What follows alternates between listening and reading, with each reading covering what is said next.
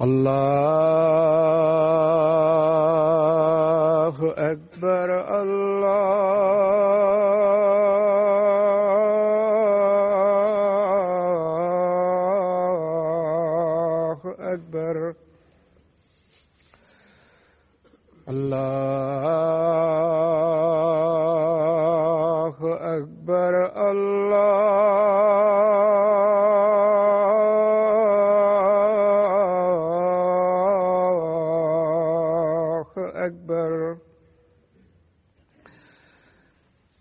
أشهد أن لا إله إلا الله.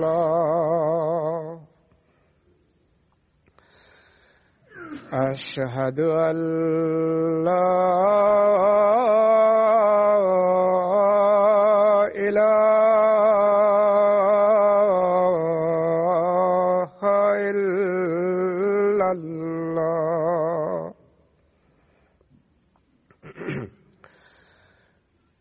أشهد أن محمد رسول الله.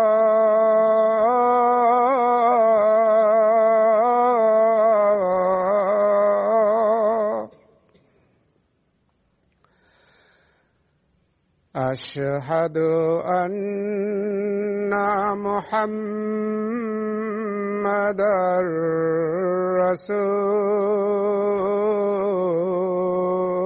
الله. حي على السلام.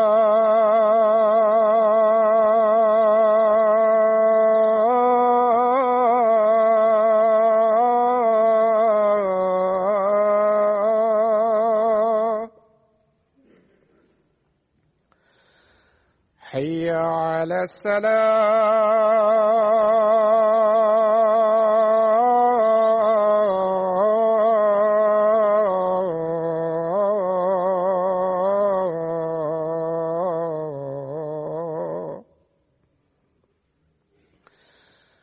حي على الفلاح.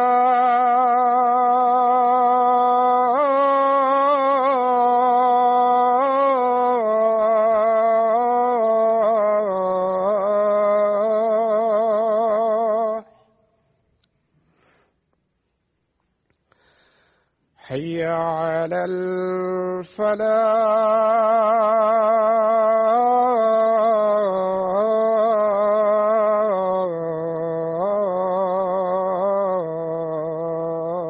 الفلاح الله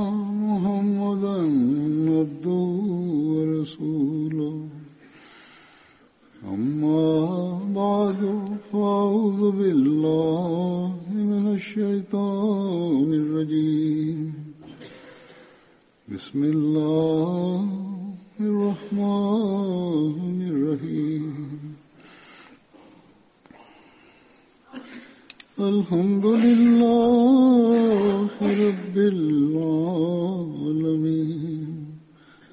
الرحمن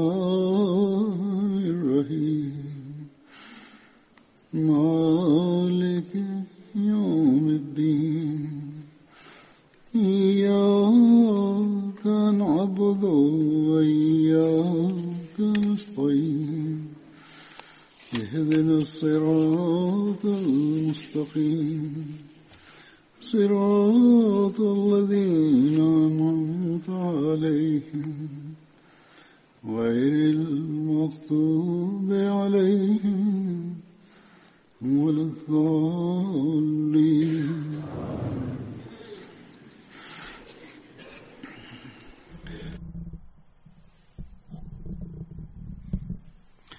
Los relatos mm, relacionados con los compañeros del santo profeta sallallahu alaihi wasallam hoy hablaré sobre Hazrat Mista bin Usasa.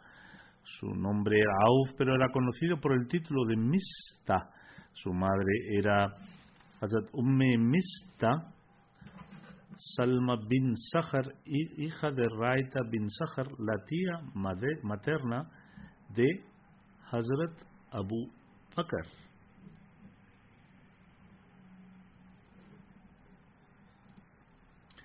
Hazrat Mista bin Usasa emigró a la Meca junto a Hazrat Ubaida bin Haris y sus dos hermanos, Hazrat Tufail bin Haris y Hazrat Hussein bin Harith. Antes de emprender el viaje, se acordó mutuamente que se reunirían en el valle de Naye. Sin embargo, Hazrat Mista bin Usasa quedó retrasado porque fue mordido por una serpiente durante el viaje. Al día siguiente, cuando los que iban delante se enteraron del incidente de la mordedura de una serpiente, regresaron y lo acompañaron a Medina. Mientras estaban en Medina, se quedaron en la casa de Hazrat Abdurrahman bin Salama. El santo profeta sallallahu alaihi wasallam estableció un vínculo de hermandad entre Hazrat Mista bin Usasa y Zaid bin Muzayyan. Hazrat Mista acompañó al santo profeta sallallahu alaihi wasallam en todas las batallas, incluida la batalla de Badr.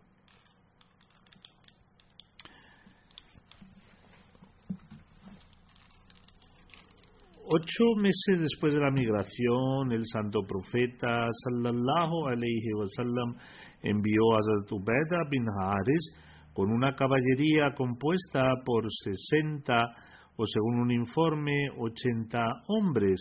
El santo profeta sallallahu consiguió una bandera blanca para Hazrat Ubaida bin Haris. Hizo una bandera que fue sostenida por Hazrat Mista bin Usasa. El propósito de esta expedición era detener la caravana comercial de los Quraysh. Abu Sufyan era el líder de la caravana de los Quraysh. Según algunos relatos, esta caravana fue dirigida por Ikrama bin Abu Jahal y sin embargo otros fue Mikraz bin Hafs. Esta caravana estaba compuesta por 200 personas que transportaban mercancías. El grupo de los compañeros se encontró con la caravana en el valle de Rabek, que también se conocía como Buddhan. Esta caravana no solo era una caravana comercial, sino que también estaba cargada de armas. Además, las ganancias del comercio de esta caravana se utilizarían para librar una guerra contra los musulmanes. A partir de los hechos se ha demostrado que estaban completamente preparados para esto.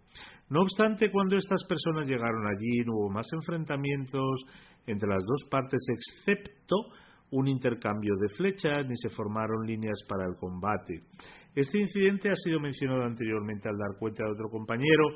El compañero que disparó la primera flecha de los musulmanes fue Hazrat Sa'ad bin Abi Waqqas.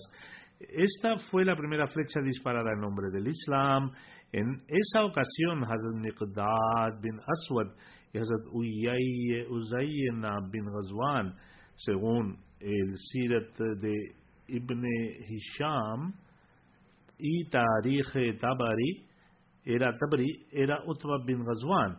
Se liberaron del partido de los idolatras y se unieron a los musulmanes, ya que ellos dos habían aceptado el Islam y desearon unirse a los musulmanes. Esta fue la segunda expedición en nombre del Islam bajo el liderazgo de Hazrat Ubaidah bin Haris. Después del intercambio de flechas, ambas partes retrocedieron. Este incidente ha sido mencionado en uno de los sermones anteriores. Los idolatras estaban tan sorprendidos con los musulmanes que asumieron que los musulmanes tenían a su disposición un gran ejército. Por lo tanto, volvieron con miedo y los musulmanes no los persiguieron más porque el objetivo no era iniciar la guerra, más bien fueron para detenerlos y para demostrarles que si iban a hacer preparativos para luchar contra los musulmanes, entonces los musulmanes también estaban preparados. Durante la batalla de Khaybar, el santo profeta sallallahu alaihi wasallam dio granos con un peso de 50 wasaq, una unidad de peso, a Hazrat Mistah eh, y Ibn Ilías.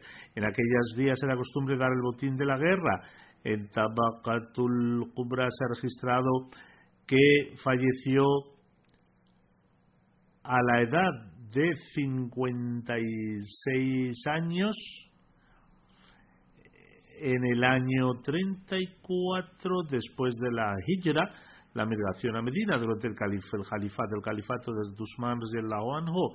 También se registra que vivió hasta el califato de Tali anhu y que participó en la batalla de Sifin junto a Hazrat Ali y falleció en el mismo año 37 años después de la Hijra.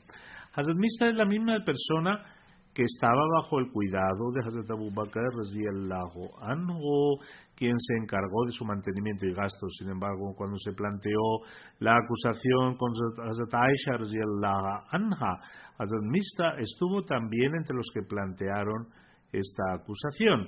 En ese momento Hazrat Abu Bakr anhu hizo un juramento de que ya no lo cuidaría ni lo apoyaría. Sobre esto, el siguiente versículo del Sagrado Corán fue revelado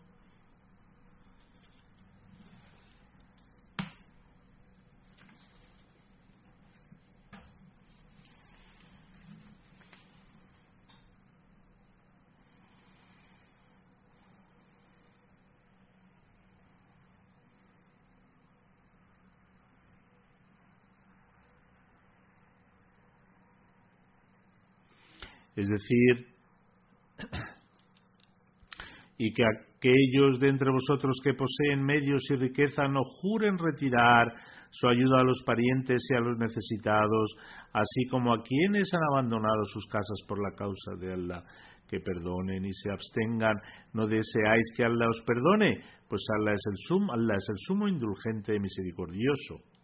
Por lo tanto, este versículo fue revelado y como resultado de ello, Hazrat Abu Bakr anhu una vez más se ocupó de él y lo apoyó. Además, cuando Allah el Exaltado reveló los versículos con respecto a la exoneración de Hazrat Aisha anha, los que levantaron la acusación también fueron castigados. Según algunos relatos, Hazrat Mista estaba entre las personas que presentaron esta acusación en contra de Hazrat Aisha anha y entre quienes el santo profeta sallallahu dio instrucciones para que les dieran latigazos. En relación con esta alegación, el Mesías prometido salam establece lo siguiente: Este es ciertamente un evento histórico. De hecho, no solo es histórico, sino un incidente importante que contiene una lección para los musulmanes y como tal se ha mencionado con gran detalle. Además, Allah el Exaltado también ha revelado estos versículos en el Sagrado Corán en relación con esto. Con esto el Mesías prometido, al Islam, dice, Allah el Todopoderoso ha incluido en sus atributos que pospone su advertencia de un castigo inminente como resultado del arrepentimiento, la búsqueda del perdón, las oraciones y la caridad. Del mismo modo, también ha enseñado al hombre estas mismas virtudes. Después de mencionar este incidente, el Mesías prometido ha mencionado la diferencia entre una advertencia y una promesa. El Mesías prometido al Islam luego declara, como se ha demostrado en el Sagrado Corán y en el Hadith, algunos compañeros de mente ingenua también se unieron a los hipócritas quienes cruelmente presentaron esta absurda acusación en contra de Hazrat Aisha anha. La intención de sus compañeros no era crear desorden, sino que simplemente se unieron como resultado de su, de su mentalidad ingenua. Uno de los compañeros solía comer dos comidas al día en casa de Hazrat Abu Bakr anhu. Sobre este error suyo, Hazrat Abu Bakr prestó juramento y se comprometió como advertencia a que como castigo por este acto inapropiado nunca volvería a alimentarlo. Posteriormente se reveló el versículo en árabe que perdonen y se abstengan. ¿No deseáis que Allah os perdone? Pues Allah es el sumo, indulgente, misericordioso. Debido a ello, Hazrat Abu Bakr abandonó este compromiso y le ofreció comida como lo hacía habitualmente. Sobre esta premisa se ha incluido en la moral islámica, aquí nos ha aclarado una dicotomía el Mesías prometido al Islam, que si uno hace un juramento en forma de advertencia, es una buena cualidad moral abandonarlo. A modo de ejemplo, el Mesías prometido al Islam explica que se entiende por una advertencia, diciendo, por ejemplo, si una persona hace un juramento en relación a su siervo, diciendo que ciertamente le golpeará con un zapato 50 veces, es una tradición islámica perdonarlo si se arrepiente y suplica. Esto es para que él pueda adoptar los atributos de Allah el Todopoderoso. Sin embargo, no se permite romper una promesa. Si se le preguntara, se le preguntará a uno sobre las promesas que rompió, pero no se cuestionará el abandono de una advertencia. Una promesa es un juramento que se hace teniendo en cuenta todos los aspectos negativos y positivos y es necesario que uno, una la cumpla. Si uno la rompe, será inquirido o será reo de una multa.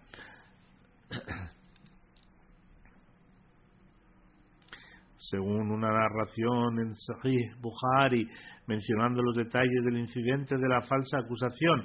Hazrat Aisha anha narra lo siguiente, como eso también es importante, estoy mencionando los detalles.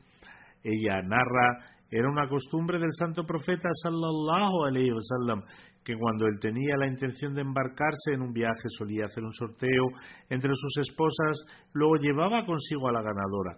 En una ocasión, antes de una batalla, él hizo un sorteo y me tocó a mí. Hazrat Dice que su nombre salió elegido y por eso, y por eso acompañó al santo profeta sallallahu alayhi wasallam. Esto sucedió en un momento en el que no sabía, en el que ya se había revelado las medidas cautelares sobre el parda, observar el velo. Por lo tanto, durante este viaje me senté en una litera, un asiento cubierto y se colocaría en la parte posterior de un camello conmigo dentro y donde quiera que se detenía se colocaba en el suelo. Más adelante afirma, cuando el santo profeta sallam regresó después de haber terminado su expedición y nos dirigíamos cerca de la ciudad de Madina, una noche el santo profeta sallallahu alaihi wasallam ordenó la salida. Cuando la gente anunció la retirada, Escuché este aviso, comencé a caminar, me adelanté al ejército para satisfacer mis necesidades fisiológicas y regresé cuando terminé, dado que tenía que satisfacer sus necesidades fisiológicas, se alejó a un lado. Cuando regresé a mi litera, toqué mi pecho y encontré que mi collar hecho de zafiro negro se había perdido. Volví a buscarlo y me retrasé un poco. Mientras tanto, aquellos que habían sido designados para preparar mi camello, vinieron para levantar mi litera y colocarla en la parte posterior del camello y asumiendo que estaba en la litera, la levantaron y la pusieron en el camello. Hazrat Aisha afirma más adelante en esa era las mujeres eran ligeras en peso y no tenían exceso de grasa en sus cuerpos, dado que solían comer poca comida. Los ayudantes, por lo tanto, no sospecharon que yo no estaba ya en la litera a pesar de pesar muy poco. Hazrat Aisha radiallahu anha, radiallahu anha luego dice, la levantaron, además en ese momento todavía era una chica joven. Ellos se pusieron en movimiento, en cualquier caso, cuando volví después de encontrar mi collar, para mi sorpresa el ejército se había ido y la llanura estaba vacía. Me sentí extremadamente preocupada, pero pensé que debería permanecer en mi lugar, porque cuando la gente se diera cuenta de que me habían dejado atrás, seguramente volverían, por lo tanto me senté en mi lugar y pronto me venció el sueño. Sucedió que Safwan min Mu'attal Solemi Zakwan era un compañero cuyo deber era permanecer detrás del ejército para controlar que la comitiva había salido, que los artículos caídos, etcétera, pudieran ser recogidos. Cuando llegó desde la retaguardia del ejército y llegó a mi lugar de descanso justo antes del amanecer, me encontró durmiendo allí sola. Como ya me había visto antes de la revelación de los mandamientos relevantes al Parda, me reconoció de inmediato y ante lo cual se puso nervioso y dijo, sin duda, a Allah le pertenecemos y a él regresaremos. Me desperté al escuchar el Inna Lillah. Luego acercó el camello a mí y me monté. A continuación comenzó a andar dirigiendo el camello a través de su cabestro. Las detalles afirma además, finalmente llegamos al mediodía, al lugar donde el ejército musulmán había establecido el campamento para descansar. Este es el relato debido al cual los que iban a ser arruinados se arruinaron a sí mismos. En otras palabras, las personas comenzaron a realizar acusaciones contra Aisha Allah anha y comenzaron a emitir declaraciones equivocadas sobre ella.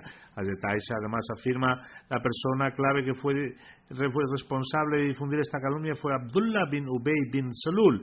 Después de esto llegamos a Medina y sucedió que tan pronto como llegamos enfermé y esta enfermedad duró un mes. Durante este tiempo las declaraciones falsas de los calumniadores se difundieron ampliamente y corrieron los rumores. Sin embargo, hasta entonces no tenía absolutamente ninguna noción de esta calumnia. Sin embargo, una cosa que noté que me llevó a sospechar que algo no estaba bien era que durante mi periodo de enfermedad el santo profeta sallallahu no me brindó el cariño y la amabilidad habituales a las que estaba acostumbrada. Ella dice que durante su enfermedad no recibió el mismo afecto del santo profeta sallallahu que normalmente recibía. Cuando el santo profeta sallallahu alaihi wasallam me visitaba durante mi enfermedad y entraba y decía assalamu alaikum y luego preguntaba sobre mi salud a mis padres. Era completamente inconsciente de esta alegación. No me di cuenta hasta que me recuperé de mi enfermedad y todavía estaba en un estado de debilidad y no fue hasta que un memista y yo fuimos en dirección a Mina para hacer nuestras necesidades fisiológicas. En esos días solíamos salir en la noche, esto era antes de que pudiéramos construir aseos cerca, de nuestras casas. En aquellos días las personas salían de sus hogares para ir al baño y las mujeres iban por la tarde cuando anochecía. Hazrat además afirma en, aquellas, en aquellos días seguíamos las costumbres tradicionales de los árabes y nos internábamos en la jungla para hacer nuestras necesidades fisiológicas. Un memista, Bintabi, Ruham y yo íbamos cuando de repente se tropezó con su prenda exterior y exclamó, ¡ay de mista!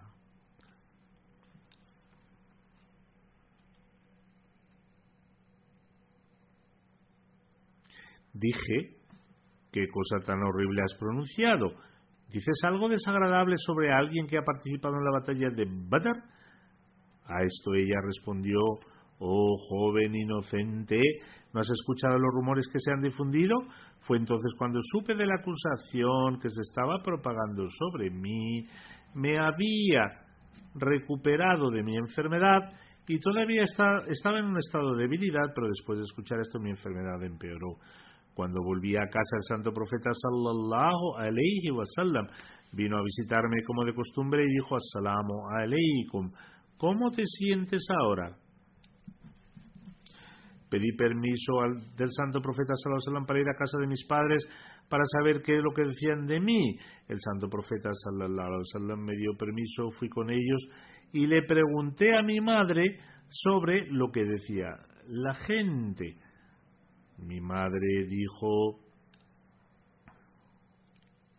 mi madre dijo, hija, no te preocupes por esto. Por Dios, es común que cuando una persona tiene una bella esposa a quien quiere y también tiene otras esposas, la gente murmure en contra de ellas.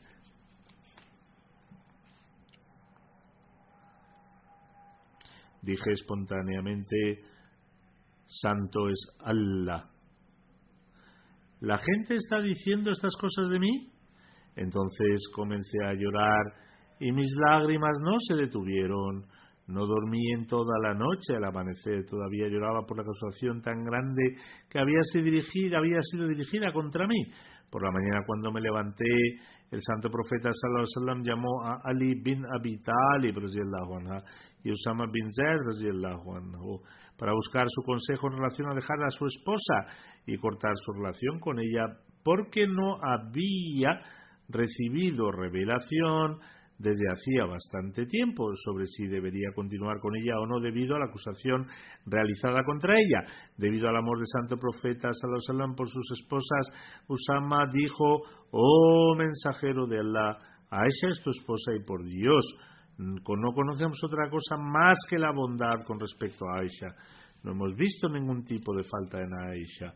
Aisha declara, sin embargo, Ali bin Abi Talib, que era de carácter precipitado, dijo, oh mensajero de Allah, Allah el exaltado no le ha puesto dificultad, y hay muchas más mujeres además de ella.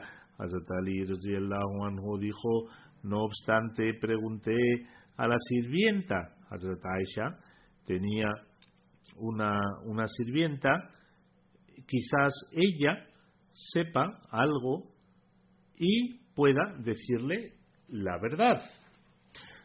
Sobre esto el santo profeta sallallahu alaihi wasallam llamó a Barira y le preguntó, ¿alguna vez has visto en Aisha radhiyallahu anha algo que pueda considerarse sospechoso? Barira respondió, Barira respondió, juro por el Dios que le ha enviado con la verdad que nunca he visto nada malo en ella, excepto que, debido a su juventud, es un poco descuidada. A menudo sucede que deja la masa al descubierto, se queda profundamente dormida y luego vienen las cabras y se la comen. Al citar este ejemplo demostró su inocencia de cualquier mal, si bien dijo que tenía la debilidad de ser vencida por el sueño. Ese mismo día, el santo profeta sallallahu alaihi wasallam se dirigió a sus compañeros y se quejó de Abdullah bin Ubay bin Sulul por haber propagado esta acusación. El santo profeta sallallahu alaihi wasallam dijo: Lo dicho sobre mi esposa me ha causado gran tristeza. ¿Hay alguien entre vosotros que pueda hacerse cargo de semejante individuo? Por Dios, lo único que conozco de mi esposa es su piedad y bondad por otra parte, también considero que el hombre que ha sido mencionado a este respecto es piadoso, refiriéndose al incidente con Azataisha, la otra persona que fue acusada en este incidente. Él nunca ha venido a mi casa en mi ausencia. Al escuchar estas palabras, el santo profeta Sallallahu Alaihi bin Muaz se levantó y dijo: Oh mensajero de Allah, por Dios que buscaré venganza contra el individuo que ha planteado tal alegación. Si esta persona es de nuestra tribu, Aus, creemos que merece la muerte, por lo que le cortaremos la cabeza de inmediato. E incluso, si él es uno de nuestros hermanos, es decir, la tribu Hajer, estamos preparados para hacer lo que ordene. Sobre esto, Saad bin jefe de la tribu Hajer, se puso en pie y aunque era un hombre justo, en ese momento se sintió abrumado por el honor de su tribu, le dijo, has dicho una mentira, por Dios no matarás a un hombre de nuestra tribu ni tendrás el poder de hacerlo. Después de eso empezaron a discutir unos con otros sobre esto. Usaid bin Uzair se puso de pie, y se, de pie y se dirigió a Saad bin Ubada, diciendo, eres un mentiroso, por Dios, y con toda seguridad mataremos al que ha hecho esta alegación. Incluso dijo, de hecho, eres un hipócrita, porque discutes como los hipócritas. Este intercambio de comentarios indignados entre los Aus y Hazraj casi acaba en un altercado en el sentido de que, aunque no hubo combates, estuvieron muy cerca de que se produjeran, Pero el santo profeta sallallahu alayhi wasallam bajó del púlpito, amonestó a todos y acabó con la situación. Todos entonces se callaron y el santo profeta sallallahu alayhi también se mantuvo en silencio. La, la, narración de Bukhari continúa. Es una narración bastante larga. Taisha afirma, además, mi estado era el mismo de siempre en el sentido de que mis lágrimas no se detenían y tampoco podía dormir. Mis padres estuvieron conmigo y permanecí así durante las noches enteras y un día sentí como si mi hígado estallara en pedazos y me muriera. Estaba sentada junto a mis padres en ese mismo estado, llorando cuando una mujer de los Ansar pidió permiso y entró y comenzó a llorar conmigo de una manera compasiva. En esto el mensajero de Allah llegó a la casa de Hazrat Abu Bakr anhu y se sentó a mi lado. Este fue el primer día que se sentó conmigo después de la calumnia antes de esto, el santo profeta Salomón se había sentado al lado de Hazrat. Él preguntaba por su salud desde lejos y luego se iba o preguntaba a través de la criada o cuando ella había vuelto a casa, él iba allí y preguntaba por ella. Hazrat Aisha además declara, había transcurrido un mes pero no se había revelado nada acerca de mi caso durante un mes entero desde la acusación. El santo profeta sallallahu alaihi no vino ni se sentó a mi lado, pero ese día lo hizo, esperando que Allah el Todopoderoso le revelara algo. Hazrat Aisha anha entonces dice que el santo profeta recitó el tashahud, alabó a Dios y luego se dirigió diciendo se dijo a mí diciendo, oh Aisha, me han informado de tal y tal cosa acerca de ti. Era la primera vez que el santo profeta sallallahu alaihi habló del tema. Si eres inocente, confío en que Dios confirmará tu inocencia. Sin embargo, si has cometido un error, debes buscar el perdón de Dios e inclinarte a Él. Porque cuando una persona se inclina ante Dios confesando su pecado, Allah acepta su arrepentimiento y muestra misericordia hacia ella. Cuando el santo profeta Sallallahu había terminado su alocución, noté que mis lágrimas se habían secado completamente y no había rastro de ellas. Entonces miré a mi padre, Hazrat Abu Bakr anhu, y le pedí que respondiera mi nombre, pero él dijo, por Dios, no sé qué decir en respuesta al santo profeta sallallahu. Ella, por supuesto, quería que afirmara su inocencia. Luego me dirigí a mi madre para que respondiera en mi nombre, pero ella también me dijo, por Dios, no sé qué decir en respuesta al santo profeta sallallahu alaihi wasallam. Hazrat Ashar declara anha en ese momento yo era una jovencita y no sabía mucho del Corán, pero dije, por Dios, soy consciente de que le han llegado ciertas cosas que la gente ha rumoreado acerca de mí. Es decir, que esta acusación se ha presentado en mi contra y usted se ha visto afectado por estas declaraciones. De hecho, usted las ha considerado verdaderas. Hazrat Aisha dice, mejor dicho, las ha considerado verdaderas. Por lo tanto, si defiendo mi inocencia y Dios ciertamente sabe que soy inocente, dudará de mí de todos los modos, ya que este rumor se ha propagado mucho, pero si me declaro culpable, a pesar de ser inocente, y Allah el Todopoderoso también es consciente de mi inocencia, me creerá. Si ella lo admitía, entonces él podía pensar que había verdad en, en ello.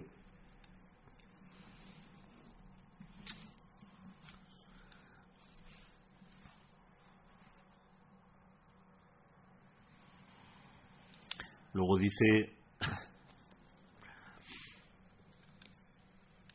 luego dice, por Dios, no encuentro otro ejemplo, salvo la situación que el padre de José, alayhi salam,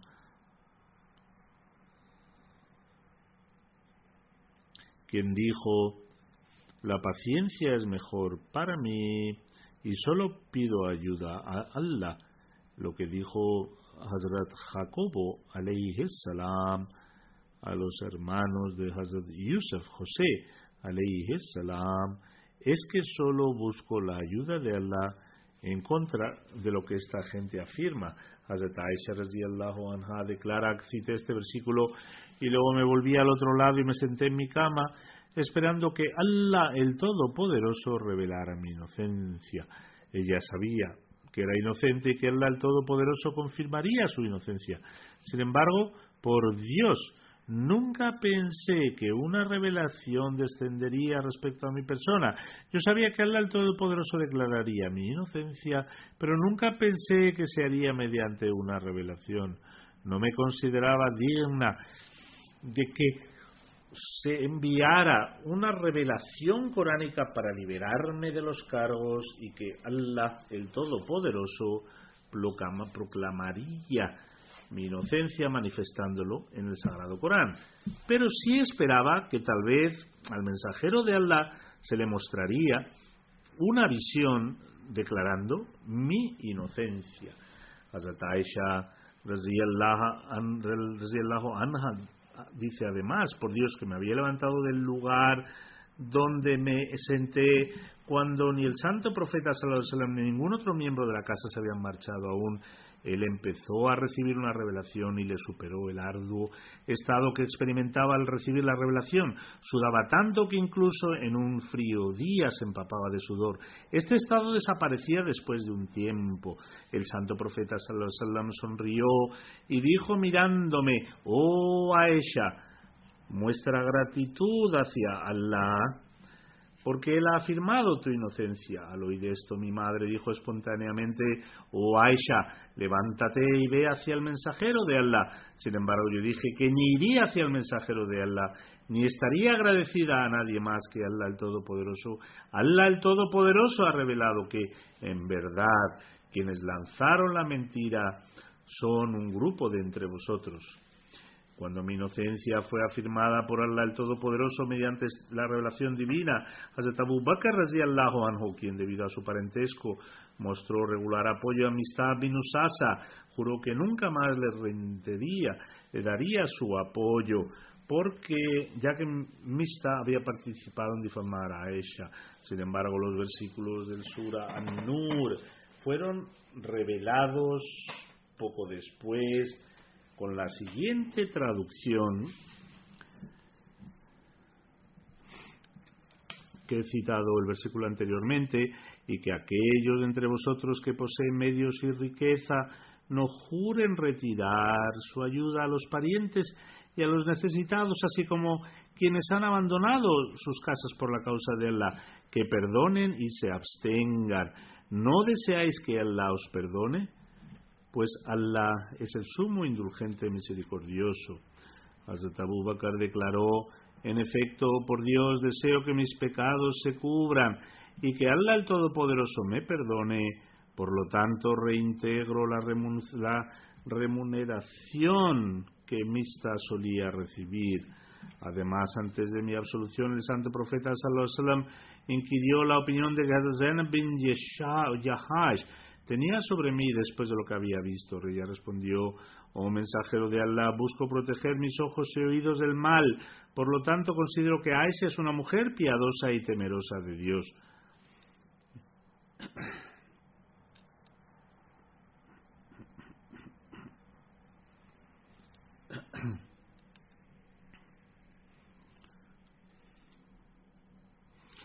El tratar de proteger sus ojos y oídos significaba que no podía decir nada falso a cuenta de ellos y por lo tanto veía a Aisha como una mujer piadosa. Hazrat Aisha dice además, esto era a pesar del hecho de que entre todas las mujeres del santo profeta sallallahu alaihi wasallam Zainab era la única que competía conmigo, sin embargo, debido a su virtud, Allah el exaltado la salvó de tomar parte en esta calumnia. Sin embargo, su hermana Hamna bin Yahash estaba del lado de aquellos quienes difundieron los rumores, los rumores y pereció junto a ellos.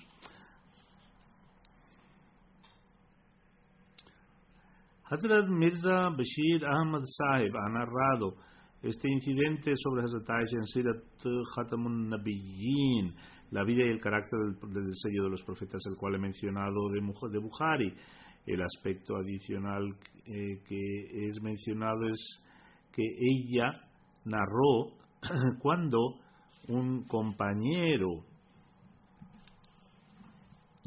dijo, ciertamente a Allah pertenecemos y a Él volveremos, miré e inmediatamente cubrí mi cara con un velo, ya que el mandamiento sobre el velo ya había sido revelado. Juró por Dios que Él no me dirigió ni una palabra, Él no dijo nada y no escuché pronunciar ninguna otra palabra de su boca aparte de estas. Es decir, ciertamente a Allah pertenecemos y a Él volveremos. Seguidamente él trajo su camello hacia adelante, le hizo arrodillarse cerca de mí y puso su pie en sus rodillas para que no se levantara de repente. Subsecuentemente monté el camello. Hazrat Aisha anha mencionó que la revelación de Allah el Todopoderoso sobre ella era de gran importancia para ella. Hazrat Aisha anha dice esta revelación fue de gran importancia para mí porque no la esperaba. En cualquier caso, este era un incidente muy importante y se levantó una grave alegación hacia un miembro de la familia del santo profeta sallallahu alaihi wasallam. Una de las razones por las que Hazrat Aisha anha mantuvo un estatus exaltado es que el santo profeta sallallahu dijo sobre ella recibo muchas de las revelaciones en casa de Aisha y debido a la revelación de una parte del sura, del sura An-Nur, que contiene detalladas instrucciones para los creyentes sobre sus reacciones hacia aquellos quienes la acusaron falsamente. Por lo tanto, hay 10 u 11 versículos del Sagrado Corán que tratan sobre este tema aparte de lo que ya he mencionado de los hadices, ahora me gusta mencionar lo que el Muslim Aud dijo sobre el versículo que Hazrat Aisha anha mencionó, aunque primero compartiré este versículo con su comentario.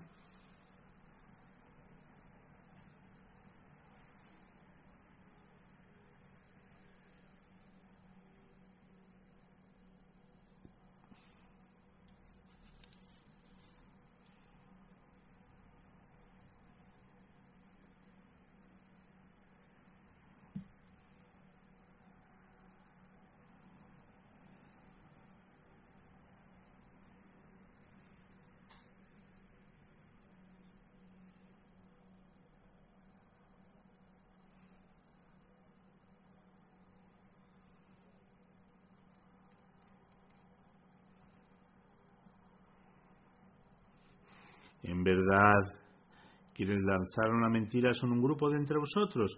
No penséis que sea un mal para vosotros.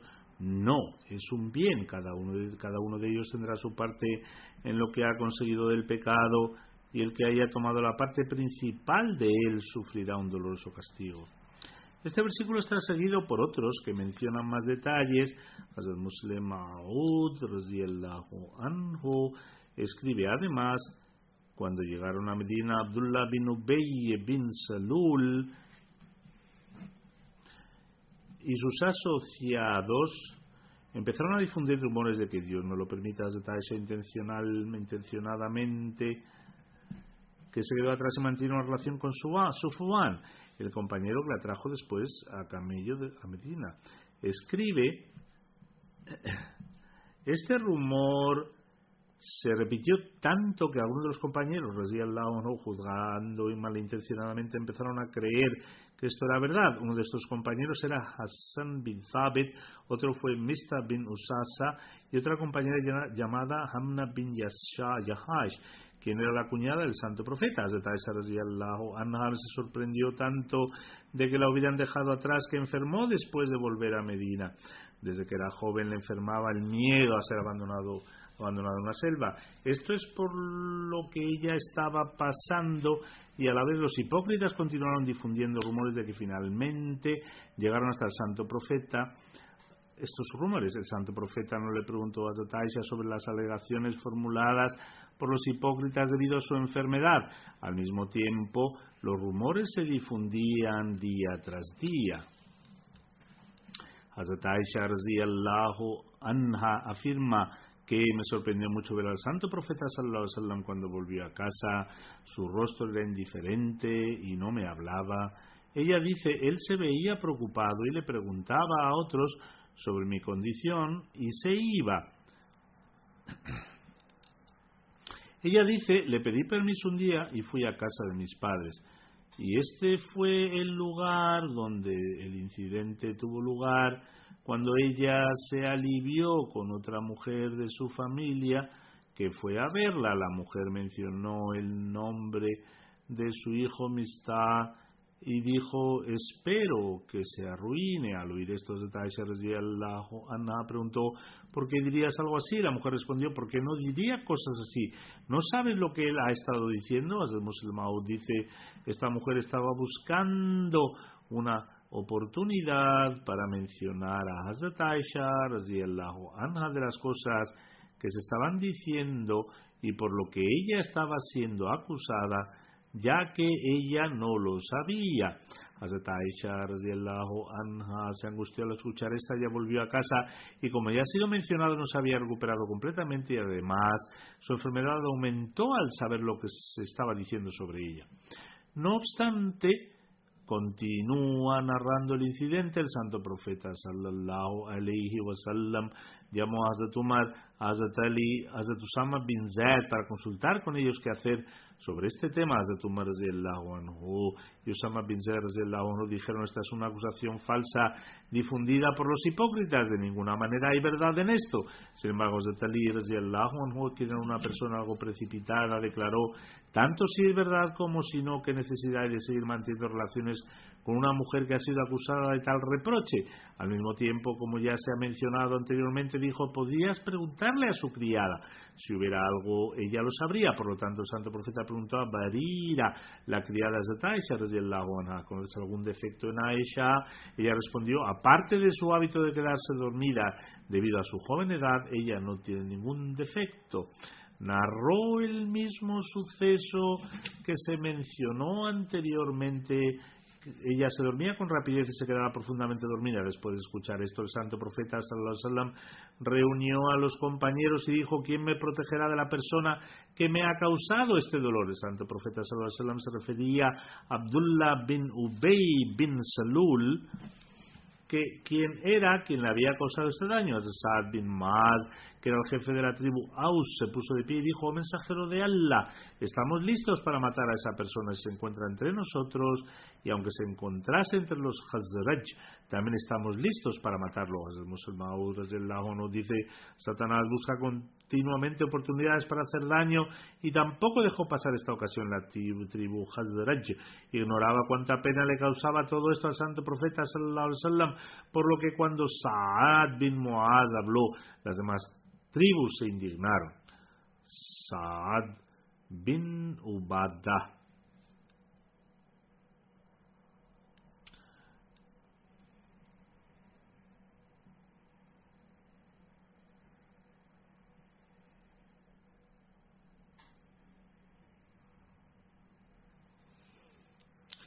Saad bin Ubada se puso de pie y le dijo a Saad bin Muaz, nunca matarías a uno de nuestros miembros, no tienes valor para hacerlo. Durante este intercambio de palabras, otro compañero se puso de pie y dijo, lo mataremos y veremos quién intenta protegerlo.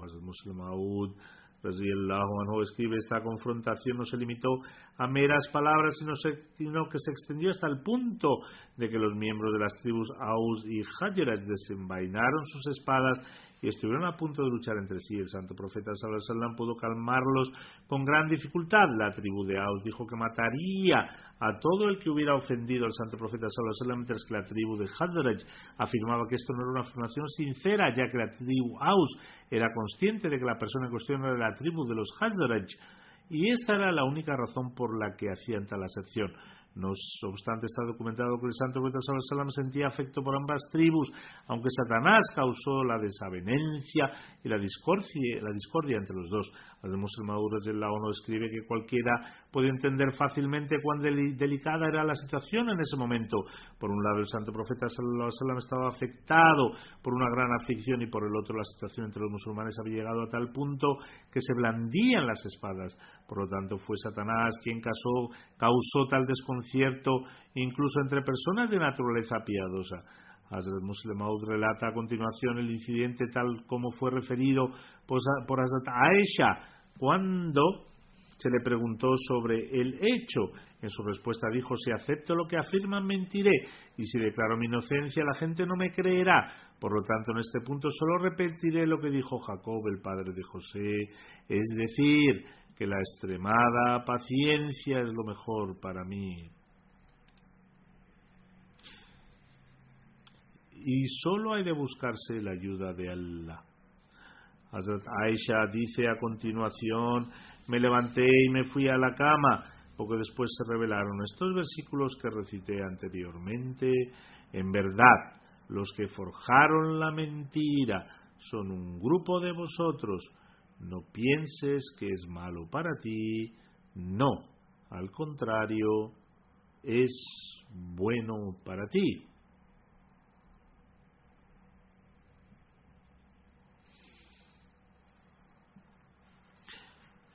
Porque a través de ello pronto saldrá a la luz el castigo que corresponde a las personas que inventaron las acusaciones y también se te, ha otorgado una enseñanza sabia. Ciertamente cada uno de ellos tendrá su parte de lo que ha ganado del pecado y el que de ellos obtuvo la parte principal tendrá un castigo severo. Después de esta revelación, el semblante del santo profeta sallallahu alayhi wasallam se volvió radiante. Hazrat Aisha anha dice que su madre le dijo que se pusiera de pie y le diera las gracias al santo profeta sallallahu alayhi wasallam pero ella contestó que solo se lo agradecería a Allah Todopoderoso. Sin embargo, como he mencionado antes, el Muslim Maud radiyallahu anhu también ha explicado esto en uno de sus sermones como consecuencia de las acusaciones realizadas con Hazrat Aisha anha. Tres personas recibieron latigazos. Uno era Sam bin Thabit, que era un poeta laureado por el santo profeta sallallahu alaihi wasallam. El otro era Mista, que era primo de Hazrat Abu Bakr por parte de su tía. Era tan pobre que vivía y comida, comía en la casa de Hazrat Abu Bakr anhu y Hazrat Abu Bakr anhu le proporcionaba la vestimenta. La tercera persona era una mujer. Los tres recibieron castigos que también se mencionan en Sunan Abi Daud.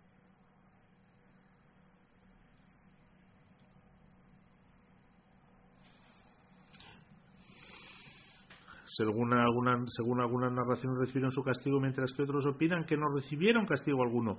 No obstante, al, al margen de si recibió o no un castigo, al Todopoderoso perdonó a Mistah. Recibió el castigo pertinente en este mundo, pero tal como he mencionado antes, participó en expediciones posteriores. Era un compañero Badr, por lo tanto, Hazrat mantuvo un estatus elevado. Allah el Todopoderoso le aseguró un final piadoso y protegió su excelsa categoría, que Allah el Todopoderoso continúe ensalzándole en rango.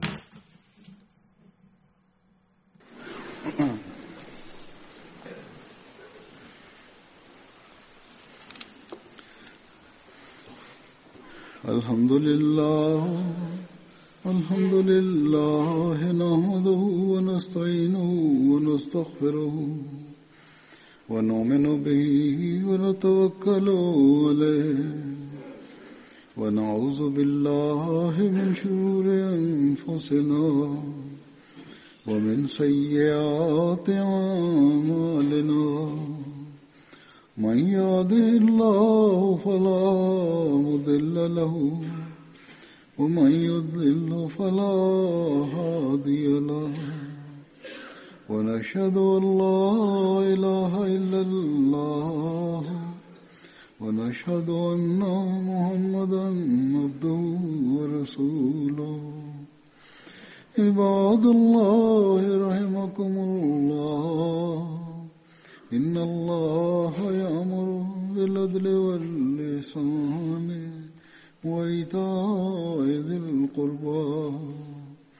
وينهى عن الفحشاء والمنكر والبغي يعظكم لعلكم تذكرون.